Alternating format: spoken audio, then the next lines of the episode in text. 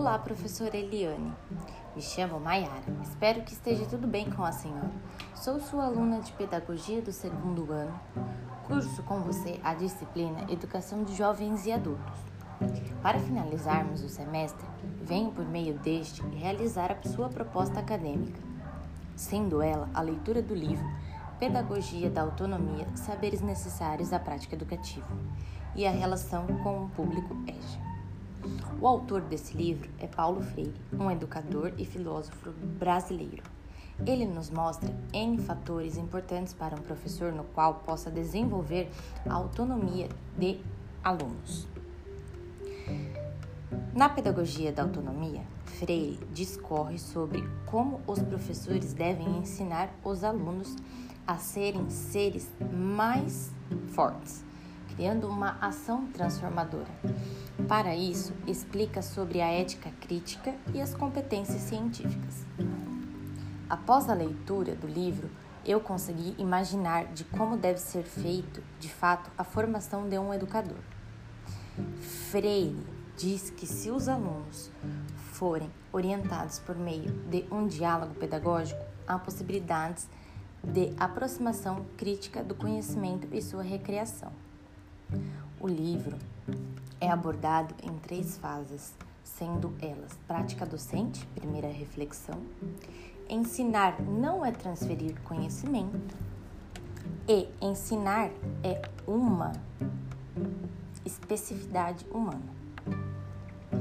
Em relação a educação de jovens e adultos ocorre grandes obstáculos negativos, onde muitos pensam em desistir e com isso o professor acaba tendo um papel fundamental, onde ele mostra a autonomia para cada aluno dentro da modalidade EJA, onde você pode ser autônomo em busca de uma ação transforma transformadora.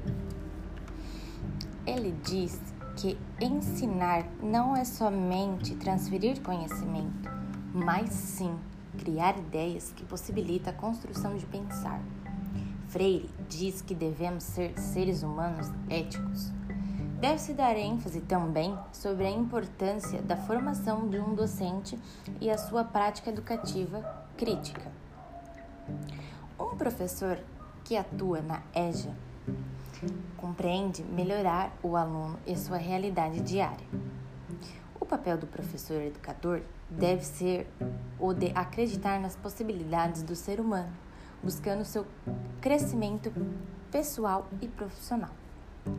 Freire enfatiza bastante o ato de pensar, que nós professores, mesmo tendo o nosso ponto de vista, devemos abrir mão da nossa própria ideologia sem deixar de ser crítico mas para que os alunos possam fluir suas ideias, seus pensamentos, suas conclusões, seus estudos.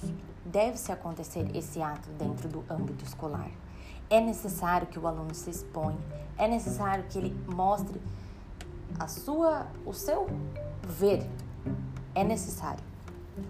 Não é porque somos professores formados com excelentes currículos que nós devemos ter a obrigação de contemplar todos os outros conteúdos e saber todos os outros estudos. A conexão do ser humano e do professor requer troca de conhecimento, troca de experiência. Ambos acabam aprendendo juntos no dia a dia dentro do âmbito escolar. Então, um aluno e um professor, ele acaba criando vínculo um mostra o conhecimento para o outro e assim vai crescendo sucessivamente. Ainda que se acontece de alunos após a aula irem embora com dúvidas por conta de professores não deixam os alunos exporem suas ideias. Ainda acontece isso em pleno século XXI, que muitos professores não deixam alunos se expor. Apenas a opinião válida é a do professor e não é assim que funciona. Com isso, sabemos que o público-alvo da EJA, a maior parte da, das pessoas, são pessoas de idades, com experiências, são pessoas que abordam mais uma curiosidade. Então, nós professores devemos sim apoiar o aluno com ideias para ele expor dentro da sala de aula. Nós temos que entender as demandas dos alunos para que eles possam se expressar cada vez mais. Eles têm que se sentir confortável para poder se expressar, para poder falar ali é, deve ocorrer dessa maneira, deve ser assim, pode ser assim também. Então a gente tem que dar para eles essa tal liberdade. A gente tem que despertar esse lado nos nossos alunos. Freire diz também que não há ensino sem pesquisa e nem pesquisa sem ensino, pois sempre tem que ocorrer uma inovação em questão da educação. Senão acaba se tornando algo muito repetitivo, algo que não prende a atenção dos alunos. Se nós chegarmos na sala de aula todo dia com o mesmo roteiro, todo dia com a mesma é, desenvolvimento, se torna algo cansativo, o aluno não consegue mais prestar atenção, ele não vai ter vontade de ficar dentro da sala de aula, vai acabar se tornando algo chato. O, aluno não vai gostar mais do professor, vai achar que o professor já se acostumou com isso. Então a gente tem que procurar sempre inovar. A gente está num século forte e que devemos sim cada vez mais estar se inovando. A inovação para os alunos acaba despertando a emoção e interesse neles. Um professor tem a necessidade de se aprofundar em estudos novos, sendo, por exemplo, é, atividades, troca de experiências, é, conhecimentos teóricos que devem se aplicar sim na prática, que muitas vezes não acontece isso. Estudamos só o teórico e não colocamos em prática. Temos que deixar as perguntas abertas, deve-se acontecer muitas atividades em grupos. Nós devemos fazer da sala de aula uma oficina de experiência, principalmente no público EJA, na disciplina EJA. O fato das curiosidades, não somente dentro da sala de aula, ela vem sendo histórica e socialmente construída e desconstruída a todo momento. Freire diz que homens e mulheres são totalmente históricos sociais. E isso faz com que nós comparamos ideias, seja de escolha ou seja uma ideia de si mesmo. Nós devemos ser seres éticos, devemos progredir cada vez mais. Acontece muita discriminação dentro da sala de aula abrangendo vários fatores, sendo desigualdade social, classes econômicas, gêneros sexuais, raças, entre outros. Isso acaba afetando nossa democracia. Dentro ou fora da sala de aula, isso acontece. Diria que radicalmente é em questão de homens e mulheres. Somos todos iguais, não deve se acontecer mais isso. Um professor não pode apenas estar transferindo, depositando, oferecendo e doando-se ao aluno. Ele deve praticar emoções diferentes, ele deve desafiar o aluno, ele tem que ser compreensível, ele tem que despertar ao aluno o ato de estar evoluindo, de ser concorrente. Sendo assim, é fundamental na prática de um docente fazer com que o aluno se desperte cada vez mais. E devemos enfatizar que não há um pensar certo, não há um pensar concreto.